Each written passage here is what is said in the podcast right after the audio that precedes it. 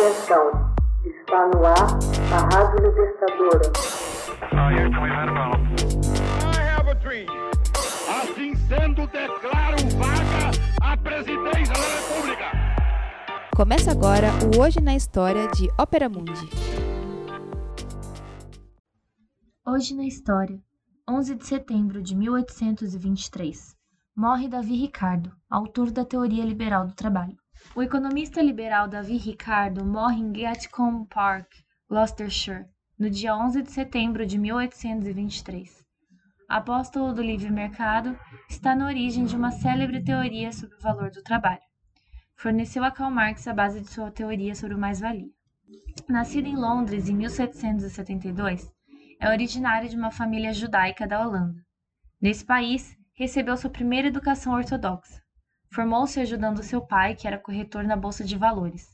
Com sua teoria de vantagem comparativa, argumentou de maneira convincente em favor do livre cambismo. Votou pela regulação da lei de grãos, mecanismo protecionista que contribuía para enriquecer os latifundiários que dominavam o parlamento em detrimento dos verdadeiros criadores da riqueza. Estabeleceu-se como corretor e especulador na bolsa. Acumulou em pouco tempo uma grande fortuna que o permitiu se aposentar aos 40 anos. Sua formação econômica foi autodidata e tardia e se deveu à leitura da obra fundamental de Adam Smith, A Riqueza das Nações. A partir dela, desenvolveu seu próprio pensamento, centrado inicialmente em questões monetárias. Neste terreno, não foi muito original, defendendo a teoria quantitativista que vinculava a inflação monetária com a abundância de dinheiro. Postulava dessa forma a volta do Banco da Inglaterra ao padrão ouro. Foi seu amigo James Mill que, consciente de seu valor intelectual, o estimulou a publicar sua concepção teórica do sistema econômico. Surgiu então Princípios de Economia Política e Tributação, uma obra breve que contém a formulação mais sistemática e coerente do pensamento econômico clássico. Mill quis que ele fosse mais além e o convenceu a entrar na vida política ativa, para educar o parlamento em matéria de economia. Efetivamente, conseguiu eleger-se por um distrito da Irlanda em 1819 e atuou na Câmara dos Comuns como um liberal independente até sua morte. Durante anos, manteve um acalorado debate intelectual, compatível com relações de amizade e respeito com Malthus. A obra de Ricardo se destaca por seu raciocínio abstrato, simplificando a realidade até definir um modelo teórico que dê conta do funcionamento essencial do sistema econômico. É geralmente por isso considerado o pai da teoria econômica e o primeiro economista profissional.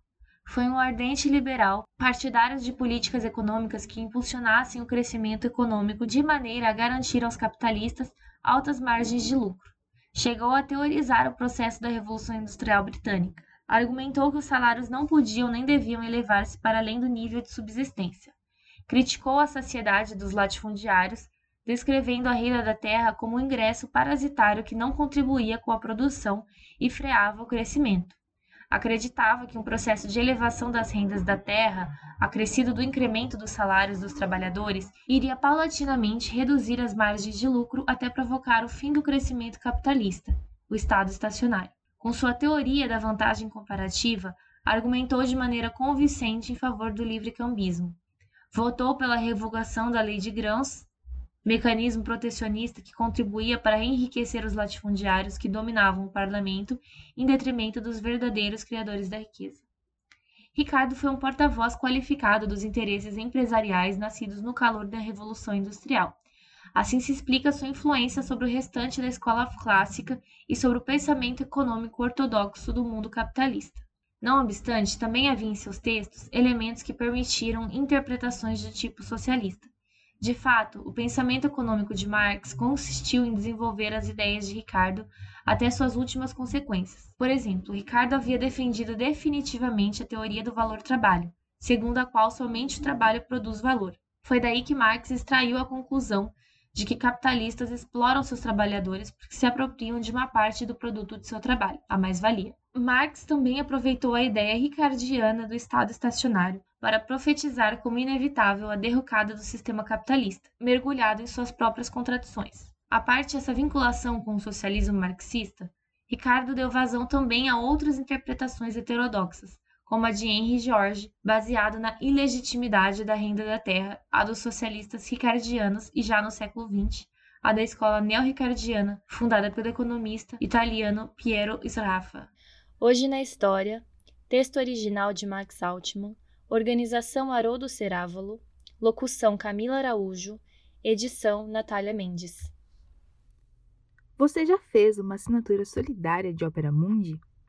Com 70 centavos por dia, você ajuda a imprensa independente e combativa.